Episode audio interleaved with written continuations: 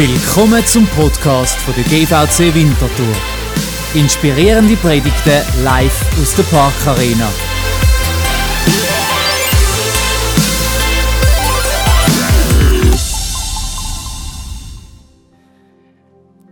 Willkommen zu unserer neuen Serie und sie hat einen provokanten Titel. Liebst du dich? Sie fokussiert somit vielleicht auf den unbeachtetsten Teil von dem Bibeltext, von dem Bibelvers, wo unserem Jahresthema Agape, Liebe, die wächst, zugrunde liegt. Und ich möchte euch gerade auf das mitnehmen. Wir lesen im Matthäus Evangelium in Kapitel 22, wo Jesus eben das Liebesgebot kundtut, wiederholt aus dem Alten Testament. Du sollst den Herrn, deinen Gott, Lieben von ganzem Herzen, mit ganzer Hingabe und mit deinem ganzen Verstand. Kommt ein Zwischenteil und dann geht es weiter. Ebenso wichtig ist aber ein zweites. Liebe deinen Mitmenschen wie dich selbst. Als Nebensatz erwähnt Jesus, dass die Liebe zum Mitmensch, wo wir immer laut hören, rufen zu uns, an etwas gemessen wird, nämlich an der Selbstliebe. Wie? Dich selber. Also du sollst deinen Mitmensch so fest lieben wie dich selber. Und in dieser Serie, wo wir sind, möchten wir dieser Frage nachgehen. Ja, liebst du dich? Die Frage wollen wir uns stellen, die wollen wir euch zurufen von dieser Bühne. Und das geht ja vielleicht auch noch ganz gut, solange ich die Frage da oben stelle und sage, ja, liebst du dich? Weil dann kannst du entscheiden, ob du die Frage willst, an dich anlassen oder nicht. Du kannst sie auch ganz bei mir da vorne lassen oder bei denen, die dann in dieser Serie auch noch werden, die Predigt halten. Aber das Spezielle an dieser Selbstliebe ist das, dass du zwei Sachen in einem bist. Du bist nämlich Objekt und Subjekt. Und für all die von euch, die jetzt sagen, wow, durcheinander kommt mir der Deutschunterricht in den Sinn, ganz genau. Es geht darum, du bist das Ziel dieser Liebe, aber du bist gleichzeitig auch die handelnde Person dieser Liebe oh, das kann so einen Knopf in weil du weißt nicht, ob du musst empfangen oder senden oder eben beides gleichzeitig. Und darum würde ich sagen, fast schwerer fällt es uns, wenn man diese Frage noch ein bisschen umformuliert. Und statt dass ich euch frage, liebst du dich, wenn wir in den nächsten drei Sündigen das fragen, was wirklich auch dran ist. Wir haben uns selber trainieren und uns fragen, liebe ich mich? Liebe ich mich? Das ist eine ganz persönliche Frage. Das ist eine kostbare Frage. Und die Frage wirft sofort auch weitere Fragen auf. Nämlich, darf man sich die Frage als gläubige Person überhaupt stellen? Muss man da nicht ein bisschen aufpassen, ein bisschen vorsichtig sein? Schließlich haben wir ja einen Glauben eben von der nächsten Liebe. Wieso soll ich genau mich lieben? Bin ich überhaupt liebenswert? Und wenn ja, wie mache ich das ganz genau? Falls dir die Frage auch gerade durch den Kopf schiessen, bist du sicher in guter Gesellschaft. Und übrigens ist das auch nicht nur bei gläubigen Menschen so. Bei uns in der Tradition oder, wird die Selbstliebe oft ein bisschen in den Hintergrund geschoben, weil wir haben die Tugend von der Demut, die wir leben wollen. Und da ist auch gefährlich, oder, dass man dort plötzlich zu weit geht, wenn man sich zu fest selber liebt. Aber es ist tatsächlich so, das sagt die Psychologie, dass Selbstliebe ein grundlegendes, eine grundlegende Herausforderung ist für die Menschen.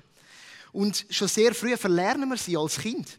Durch Leistungsdruck, gesellschaftliche Umstände, die wir haben, durch Vergleich mit anderen. Und ich denke, in der heutigen Zeit mit Social Media hat das eher noch ein bisschen zugenommen.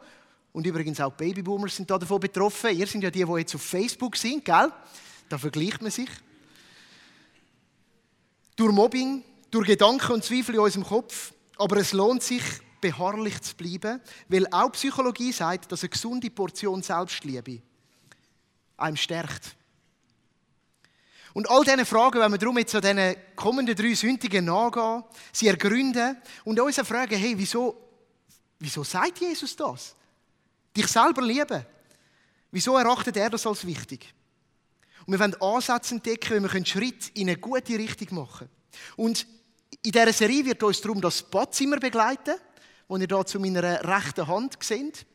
Äh, das wird Sinnbild sein für die Serie. Und wir werden das immer wieder haben. Wir werden uns auch immer wieder an den Ort begeben vom Badzimmer. Wieso? Es ist nämlich der Ort in unserem Leben, wo es sehr oft, nicht immer, das bin ich mir als Vater äh, bewusst, aber sehr oft um uns selber geht. Es ist der Ort, wo wir unsere ganz persönlichen Geschäfte verrichten, selbstverständlich. Es ist aber auch der Ort, wo du im Fokus bist und du eben das Objekt und Subjekt bist, wenn du nämlich in den Spiegel schaust. Also eben die Person, die sich etwas antut, vielleicht sich schminkt, vielleicht sich rasiert, vielleicht was auch immer man da so alles macht, ansiedelt, aber auch, äh, wo man sich anschaut, oder? Aber dazu eben später mehr. Wir werden noch auf das Badzimmer hinkommen. Wir werden heute miteinander in die erste Geschichte der Bibel tauchen und dort drin zwei wichtige Aspekte der Selbstliebe entdecken. Und die erste, der erste Aspekt, oder ich will sagen, so die erste wichtige Zutat, wieso der Mensch sich soll lieben, sich schätzen, sich achten und sich umsorgen, die ist tiefst im christlichen Menschenbild verwurzelt. Das christliche Menschenbild, die Lehre vom Mensch aus christlicher Sicht, sagt nämlich, der Mensch ist, und jetzt kommt ein wichtiges Wort, das uns begleiten würdig. Was steckt hinter dem Wort Würde? Eine kurze Google-Suche ergibt, dass das heißt, also die Würde, das ist die Achtung, ein Achtung gebietender Wert, wo einem Mensch innewohnt und ihm darum eine Bedeutung zukommen lässt. Ein Achtung gebietender Wert, wo einem Mensch innewohnt und ihm darum eine Bedeutung zukommen lässt. Das ist eine säkulare Erklärung für das Wort Würde. Könige haben Würde, gewisse Ämter haben Würde. Das christliche, die christliche Sicht gibt dem Menschen auch eine ganz grundlegende Würde und die gilt es jetzt noch zu füllen. Also was ist dann der Grund, wieso er Achtung sollte überkommen, wieso die, die Achtung gebietende Werte in ihm inne wohnt und eben er daraus eine Bedeutung gewinnt. Und das wollen wir miteinander entdecken. Die Würde ist erstens Gott geben und zweitens nicht verlierbar. Und, ganz wichtig im Christentum, sie kommt einem Mensch zu, unabhängig von seinen Lebensumständen und unabhängig von seinem Verhalten. Unabhängig, ob er adelig ist oder nicht. Das ist entscheidend. Das ist der christliche Blick auf das. Und der verändert vieles. Und das Denken, das wurzelt eben in der ersten Geschichte der Bibel, im Schöpfungsbericht, im Kapitel 1 vom ersten Buch Mose, wo es heißt, wie Gott den Mensch geschaffen hat. Und es heißt ja, dass Gott gesagt hat, jetzt wollen wir den Menschen machen, unser Ebenbild, das uns ähnlich ist. Er soll über die ganze Erde verfügen, über die Tiere im Meer, am Himmel und auf der Erde. Gott schafft den Mensch also als Krone der Schöpfung, wo über das andere soll verfügen, heißt es da. Und da drin steckt eben die Würde. Da steckt eine unglaubliche Betonung und auch eine Einordnung vom Mensch drin, wo eine Sonderstellung ist in der Schöpfung. Das Ebenbild von Gott selber. Das begründet die menschliche Würde, wo du und ich haben. Und der Ton wird dann auch durch die ganze Bibel immer wieder angeschlagen. Wir werden es gerade entdecken. Interessant ist, wenn wir die Schöpfungsgeschichte anschauen, dass der Mensch gemäß dem Bericht das einzige Wesen ist auf der Erde, wo von Gott den Atem eingehaucht bekommen hat. Gott hat alles geschaffen, aber am Mensch hat er den Atem eingehaucht, hat ihm somit auch speziell gemacht, über das andere Gesetz, gesagt, du bist da, um über das andere zu verfügen. Er hat ihn beseelt, er hat ihm äh, das Leben geschenkt. Mit allem, was drin ist, in seiner Ebenbildlichkeit. Und eben der Ton wird immer wieder aufgegriffen und ich möchte euch einen schönen äh, Text mitnehmen aus den Psalmen. Im Psalm 8, ein berühmter Vers. Und wir möchten den miteinander auf uns wirken lassen. Er handelt um die Würde. Vers 4 und 5 lesen wir zuerst vom Psalm 8. Wenn ich den Himmel sehe, das Werk deiner Hände, den Mond und die Sterne, die du erschaffen und an ihren Ort gesetzt hast, dann staune ich. Jetzt können wir uns ein bisschen zurückerinnern. Ich habe kürzlich auch über das predigen, über den Kosmos. Gott hat den geschaffen. Alles ist da drin, das ganze Universum. Er ist außerhalb und die ganze Schöpfung ist Teil davon. Und dann geht es natürlich darum weiter. Was ist der Mensch, dass du an ihn denkst? Ich meine, ein Muckenfürzli, könnte man schon so sagen, oder? Auf das Ganze gesehen. Wer ist er schon, dass du dich um ihn kümmerst? Und in den ersten zwei Versen geht ein Kontrast auf zwischen Gott und Mensch. Gott, der Schöpfer, und der Mensch, unbedeutend klein. Aber, und jetzt kommt eine Wendung in dem Psalm, Vers 6, du hast ihn nur wenig geringer gemacht als Gott. Mit Ehre und Würde hast du ihn gekrönt. Du hast ihn zum Herrn eingesetzt über deine Geschöpfe, die aus deinen Händen hervorgingen. Alles hast du ihm zu Füßen gelegt. Du hast ihm Schafe und Rinder unterstellt und dazu alle freilebenden Tiere in Feld und Flur, die Vögel, die am Himmel fliegen, ebenso wie die Fische im Meer und alles, was die Meere durchzieht. Also wir haben da drin zwei Aspekte. Die ersten zwei Vers betonen die Größe von Gott und stellen den Menschen ungleich klein dar. Er ist eben nur Teil der Schöpfung. Er ist nicht der Schöpfer. Aber dann wird der Mensch und seine Sonderstellung betont und die Würde vom Menschen kommt raus als Krone der Schöpfung, als einzigartig geschaffen in, dieser Schöpfung. Wenig niedriger als Gott heißt es dort. Jetzt, äh, vielleicht, wenn du das nachliest, bist du erstaunt, welche andere Übersetzung steht dort. Äh, wenig niedriger als die Engel. Ich möchte das kurz betonen, das ist mir bewusst. Hinter dem Wort Gott steckt das Wort Elohim und ich übersetze das heute als Gott oder wenig niedriger als die Gottwesen. Ähm, das ist das Verständnis des Hebräischen, von dass eben da die unsichtbare Welt und die Götter gibt, wo Yahweh der Gott ist, der Große. Und die einen Übersetzer sagen da Engel. Einfach, dass du das äh, mal gehört hast, wenn du das bei dir liest. In dem Innen steckt aber auch ein riesen Paradox. Es ist eben die Größe von Gott im Vergleich zu der menschlichen Unbedeutsamkeit und Vergänglichkeit einerseits, aber dann in dem Licht, wenn dann Gott sagt, aber du bist die Krone der Schöpfung, ist das ja eine ungleich größere Würde, die dem Menschen zuteil wird. Er wird nur wenig geringer als Gott dargestellt. Der Mensch ist würdig. Und wir könnten zusammenfassend sagen, der Mensch ist würdig, weil er im Ebenbild von Gottes geschaffen worden ist. 1. Mose 1,26. Das bedeutet Würde. Das ist Würde. Das Zweite ist, der Mensch ist würdig, weil wir im Schöpfungsbericht sehen, dass er nicht nur einfach das Glück gehabt hat, das Ebenbild zu sein von Gott, sondern er ist fähig geschaffen worden zum Gestalten und zum Ordnen. Und wenn ihr so die ersten drei Kapitel von der Bibel mal leset, dann findet ihr die doch sehr äh, interessante Begebenheit, wo dann eben Gott ähm, einem Mensch sagt, er darf jetzt den Tieren einen Namen geben. Ich meine, das ist schon mal eine erste Aktion, wo ein Mensch zuteil wird, die doch speziell ist. Und ich stelle mir das so vor, und du denkst vielleicht, das ist auch noch ein bisschen Straub. Mein Mensch hat da so die Tiere gesehen und dann sind die gekommen. Aber es ist gar nicht so Straub, weil du hast ja vielleicht auch ein Haustier. Und das hat vielleicht auch einen Namen. Jetzt kannst du dem Nachbarn gerade mal sagen, wie heißt dein Haustier?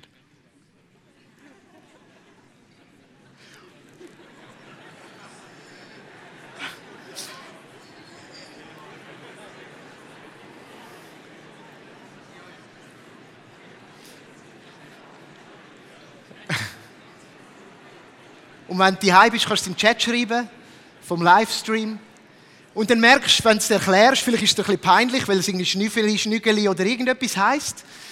Oder du merkst, dass du es benannt hast nach Eigenheiten, das Tigerli, weil es vielleicht ein Tiger ist oder wie auch immer. Also wir überlegen uns etwas dabei und dann stellen wir uns doch so vor, wie der Adam das so gemacht hat. Dann ist da irgendwie so ein graues Ding gekommen, so ein Schrank mit einem Schlauch im Gesicht und einer dicken Haut und dann hat er gesagt, das ist der äh, Elefant. Und äh, der schlüpfrige, das schlüpfrige Teil im Wasser, wo du kaum kannst greifen kannst. Vielleicht ist es so im Wasser. Wie sage ich dem? Oh, für, für, für Fisch. Ähm, oder das kleine Insekt, wo uns die Sommernacht so versaut und so macht. Und im Norden von Europa ist es besonders äh, verbreitet. Das nennen wir Mücken, weil es hat irgendeine Macke oder wie auch immer. Ich, ich stelle mir so vor, es ist ein bisschen Straub und es geht da ja nicht um Individualnamen, aber es zeigt etwas. Gott hat dem Menschen etwas zutraut, hat ihn eingeladen und gesagt, du darfst mit mir zusammen gemeinsam schaffen, gestalten, übernehmen, den Steilpass von der Schöpfung und daraus etwas machen. Das ist Würde. Und dann gehen wir weiter. Äh, nicht nur hat der Mensch die Fähigkeit zum Gestalten und zum Mitschaffen, Mitordnen bekommen, sondern auch eine ganz, ganz äh, eine starke Fähigkeit, nämlich zum Einfluss und Macht ausüben, wie wir das schon gelesen haben zum Verfügen oder im Vers 28 vom ersten Kapitel der Bibel heißt es zum Herrschen. Und da steckt viel drin. Das ist ein Privileg. Herrschen. Und ja, wir wissen alle, da kommt jetzt etwas auf. Das kann man auch sehr kritisch beäugen. Es ist nämlich auch eine riesige Verantwortung, weil man kann das positiv und negativ nutzen. Und Gott gibt jedem von uns, weil wir würdig sind, ein Geschenk vom Leben und in einem gewissen Maß somit auch Macht. Macht zum Herrschen, zum Verfügen. Das ist Würde. Zurück zu der Frage. Liebst du dich? Die direkteste Macht, die du und ich haben. Der größte Einfluss, den wir haben, der steht über uns selber. Der hat uns Gott geschenkt. Der kann uns eigentlich niemand wegnehmen. Ist mir bewusst, dass es Situationen gibt, wo das passiert. Aber eigentlich nicht. Es ist die Macht über unser Handeln, über unser Denken, über unser Sein, über auch unsere Emotionen. Und es ist die Macht, die diesen Begriff wie Selbstführung zugrunde liegt. Selbstverantwortung, wie der Predigtitel von heute ist. Und damit wären wir beim zweiten Aspekt. Der zweite Zutat, der so wichtig ist für die Selbstliebe, neben dem, dass wir würdig sind, und ich hoffe, wir haben das heute auch in den Texten der Bibel entdecken, haben wir eine Selbstverantwortung. Wir sind verantwortlich. Wir haben ein riesiges Geschenk bekommen, und das heisst Leben. Und was uns anvertraut ist, gilt es zu verantworten. Und du und ich, wir sind verantwortlich für unser Handeln an uns selber in erster Linie. Und das sagt auch das biblische Zeugnis immer wieder. Ich denke an die Geschichte von Kain und Abel, wo Gott auch den Kain zur Verantwortung zieht, nachdem er eine schreckliche Tat gemacht hat. Ich denke aber dann weiter auch, und wir landen beim Apostel Paulus, wo im Galaterbrief so auch symbolisch für die, das ganze Thema schreibt, denn jeder ist für sein eigenes Tun vor Gott verantwortlich. Und dann sagt er etwas, wo mir schon anklingt, das ist schon schwer genug. Das ist eine Herausforderung. Aber sie hat mit dieser Würde zu tun, mit dieser Selbstliebe. Und ich muss euch ehrlich sagen, vielleicht geht es dir gleich wie mir. Wir Menschen sind eben Menschen. Wir sind Adam. Adam heißt Mensch. Und wir haben eine Tendenz, nämlich zu kneifen. Und nur ein Kapitel später in der Schöpfungsgeschichte sehen wir das, wie Adam und Eva sich beispielshaft von der Verantwortung drücken und kneifen. Nachdem sie das gemacht haben, das Einzige, wo Gott gesagt hat, macht das, das doch nicht. In eurer grossen Freiheit, in eurer grossen Würde, die ihr habt, macht einfach das eine nicht. Und sie haben es gemacht. Wir kennen die Geschichte. Und dann ähm, kommt eine Beschreibung, die Geschichte geht weiter und es heißt, dass Gott am Abend den Adam gesucht hat. Und ich stelle mir das vor, es ist Paradies. Es ist der schönste Ort auf Erden. Es ist wahrscheinlich der schönste Sonnenuntergang den du je gesehen hast oder eben noch nie gesehen hast auf dieser Erde nach dem Ereignis. Und es ist ein frischer Wind aufgekommen, die Preise. Und Adam und Eva, sie haben gehört, wie Gott der Herr im Garten rumgelaufen ist. Und er ist nicht einfach so rumgelaufen, weil er hat sie gesucht. Sein Ebenbild. Und das heißt, ängstlich haben sie sich versteckt vor ihm. Hinter den Bäumen. Aber dann hat Gott gerufen, Adam, wo bist du? Und auch da wieder die Frage, die ist in dieser Geschichte so weit weg von uns, weil Adam, nur der Adam Riese kennen wir noch, gell? aber sonst, wer heißt schon Adam?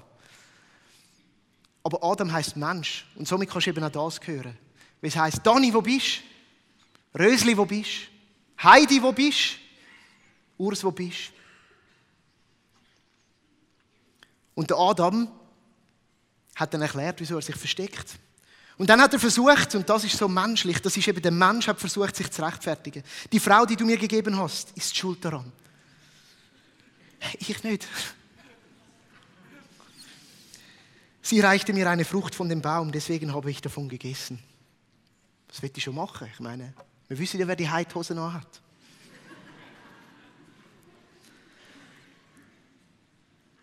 Was hast du bloß getan? wandte der Herr sich an die Frau.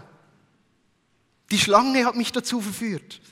Nur wegen ihr habe ich die Frucht genommen, verteidigte sie sich. Es ist so tief menschlich zu kneifen. Und wieso wir das machen, kann man das überleiten. Ich glaube, es ist darum, weil wir uns fürchten vor den Konsequenzen. Adam und Eva haben Gott nicht begegnen, weil sie haben gewusst, etwas ist jetzt anders. Selbst bewirkt. Selbst gehandelt. Ihrer Würde gehandelt. Haben sie das gemacht, was sie nicht hätten sollen. Das ist Konsequenz. Und sie sind ins Versteck, damit die Konsequenz sie nicht trifft, aber es bringt nichts, weil die kommt sowieso. Die Konsequenzen vom Handeln, die kommen, die tragen sie einen Weg. Und im Fall, in der Schöpfungsgeschichte sind es die folgenden. Gott hat gesagt, du wirst Schmerzen haben deinem Leben. Er hat gesagt, dein Leben wird begrenzt sein. Du wirst dich müssen abmühen, krampfen. Puh, das ist das Wort Selbstliebe und Wellbeing und so, ganz weit weg, oder? Aus, Ausgrenzung aus der Gemeinschaft mit Gott, das ist Konsequenz von dem gewesen. Jetzt heute geht es nicht um die Konsequenzen, wir haben ein anderes Thema, aber es ist ein Teil von dem. Es geht heute darum, dass Gott den Adam gesucht hat. Er hat gerufen, Mensch, wo bist du? Adam, wo bist du? Und er hat ihm begegnen. Und was in dieser Begegnung geschehen wäre, wenn der Adam sich ihm gestellt hätte, das wissen wir auch nicht. Aber wir wissen, wie Gott die Geschichte weitergegangen ist, nachdem Adam und Eva sich versteckt haben. Er hat es nämlich nicht aufgegeben. Und das haben wir in der letzten Serie beleuchtet in dieser Serie über das Fundament der Liebe Gottes. Ein Mensch immer wieder nachzugehen, trotz der Konsequenzen, die er ihm hat müssen geben weil sie sind Konsequenzen vom menschlichen Handeln. Er hat die größte Mission gestartet, nämlich die Liebe, in Liebe einem Menschen nachzugehen. Er hat das gemacht, indem er sich das Volk erwählt hat und sich dem immer wieder gezeigt hat. Er Gesagt hat, ich will euch wieder näher sein. Ich will mit euch sein. Ich will euch gegenüber sein. Und er hat es nachher gemacht mit der unglaublichen Tat, dass er seinen Sohn als Mensch auf die Erde geschickt hat, wo Mensch geworden ist, um Menschen zu suchen. Weil der Mensch würdig ist. Gottes Gegenwart ist immer eine Einladung in eine Zone der Annahme. Es ist immer eine Einladung in eine Zone der Würde. Es ist immer eine Einladung, auch dann, wenn Konsequenzen mit im Spiel sind, zum zu sagen, bei mir sehe ich das Ebenbild. In meinem Licht ist das Ebenbild.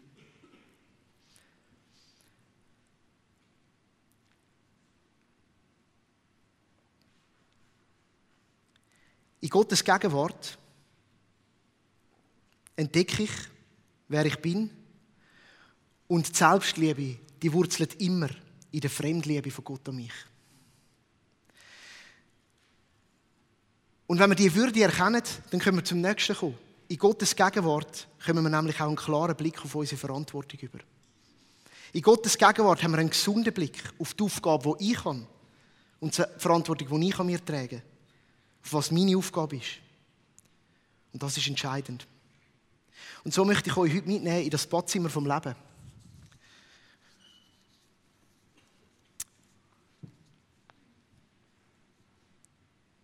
Und wie bereits erwähnt, das Badzimmer ist ein Ort, wo wir mehrmals täglich aufsuchen. Die meisten von uns als erstes nach dem Aufstehen.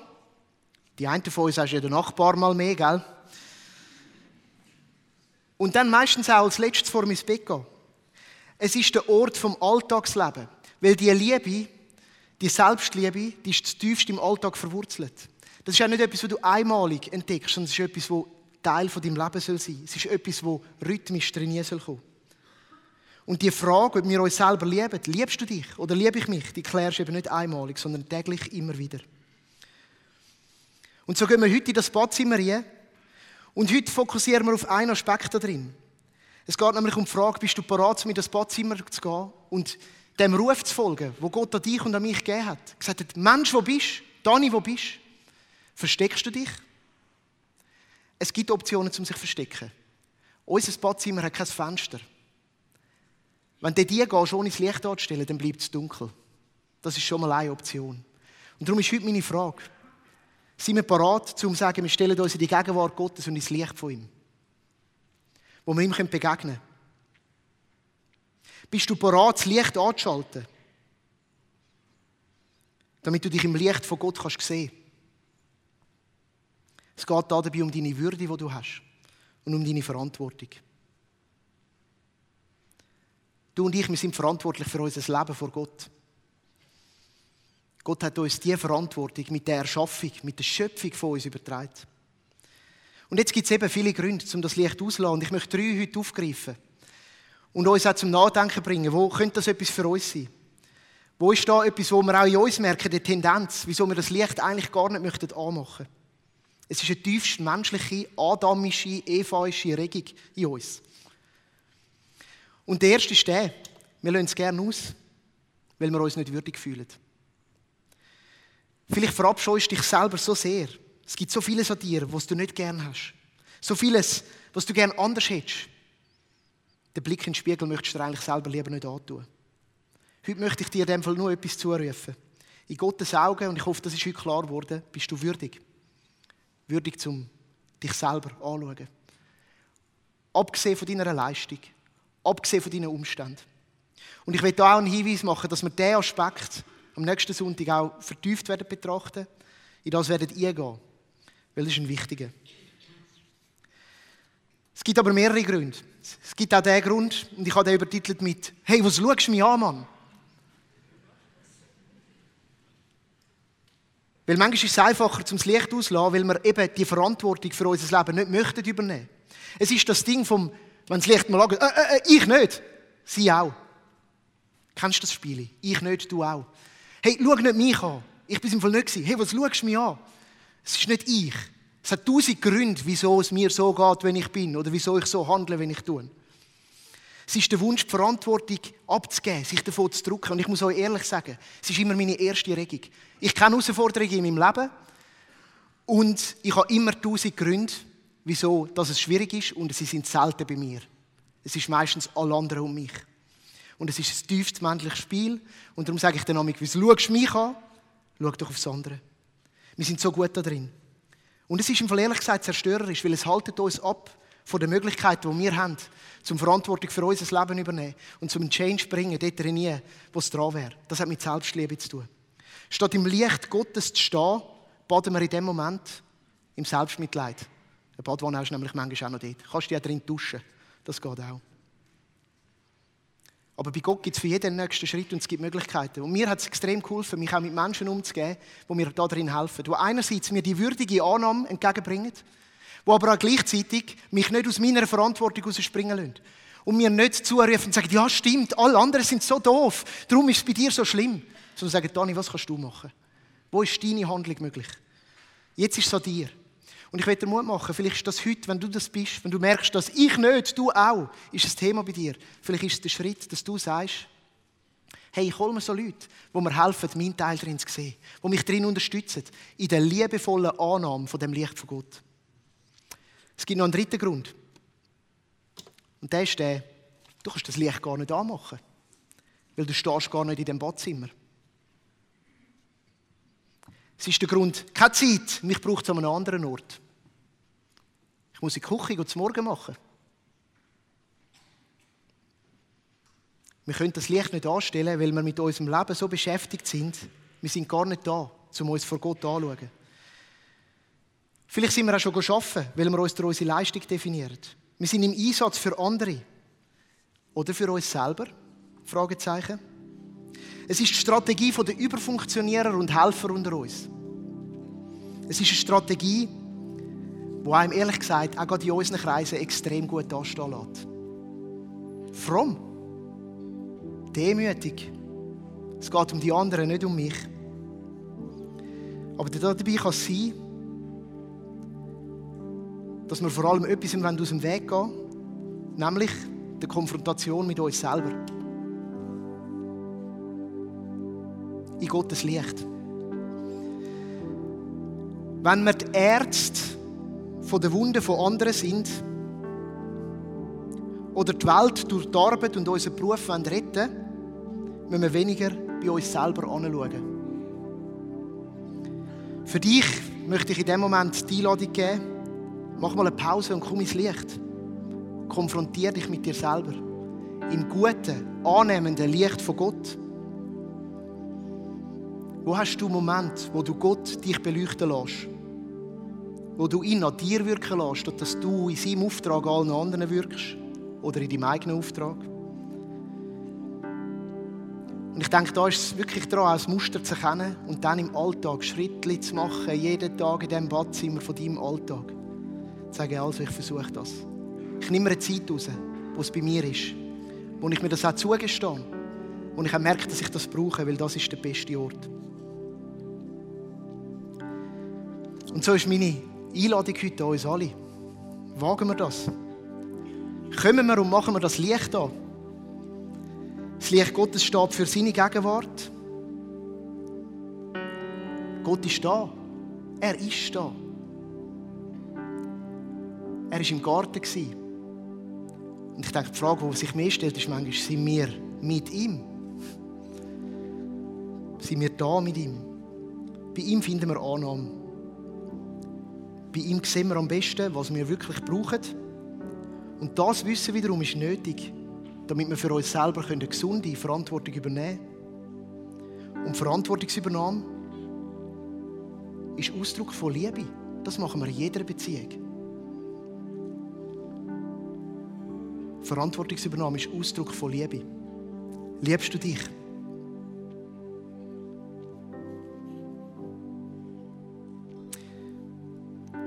Wir sind still. Und ich möchte beten. Ich habe ein Gebet geschrieben. Ich werde das auch einblenden. Ich möchte einfach so einen Moment auch nehmen, wo vielleicht auch das anklingen kann wo wir das miteinander möchten vor Gott bringen. Wir werden still und werden uns der Gegenwart Gottes bewusst. Vater, wir bitten dich, dass wir uns in deinem Licht sehen können. Dein Licht hat einen Namen. Jesus. In deinem Licht erkennen wir die Wahrheit über uns selber. Das heißt die Würde, die du uns gibst. Aber wir sehen auch die Wahrheit über das Herausfordernde und das Unschöne, das Schmerzhafte, das Zerbrochene. Danke, dass du gerade jetzt bei uns bist. Danke, dass du die Regungen in uns kennst, die uns in dem Moment dazu führen, dass wir das Licht meiden. Die Erregung, die Schuld bei anderen zu suchen. Die Erregung, uns weg von uns und zum anderen und anderen zu wenden. Danke, dass du uns hilfst, im Licht zu bleiben. Danke, dass wir angenommen sind. Danke, dass du deine Verantwortung übernommen hast, uns suchst und findest.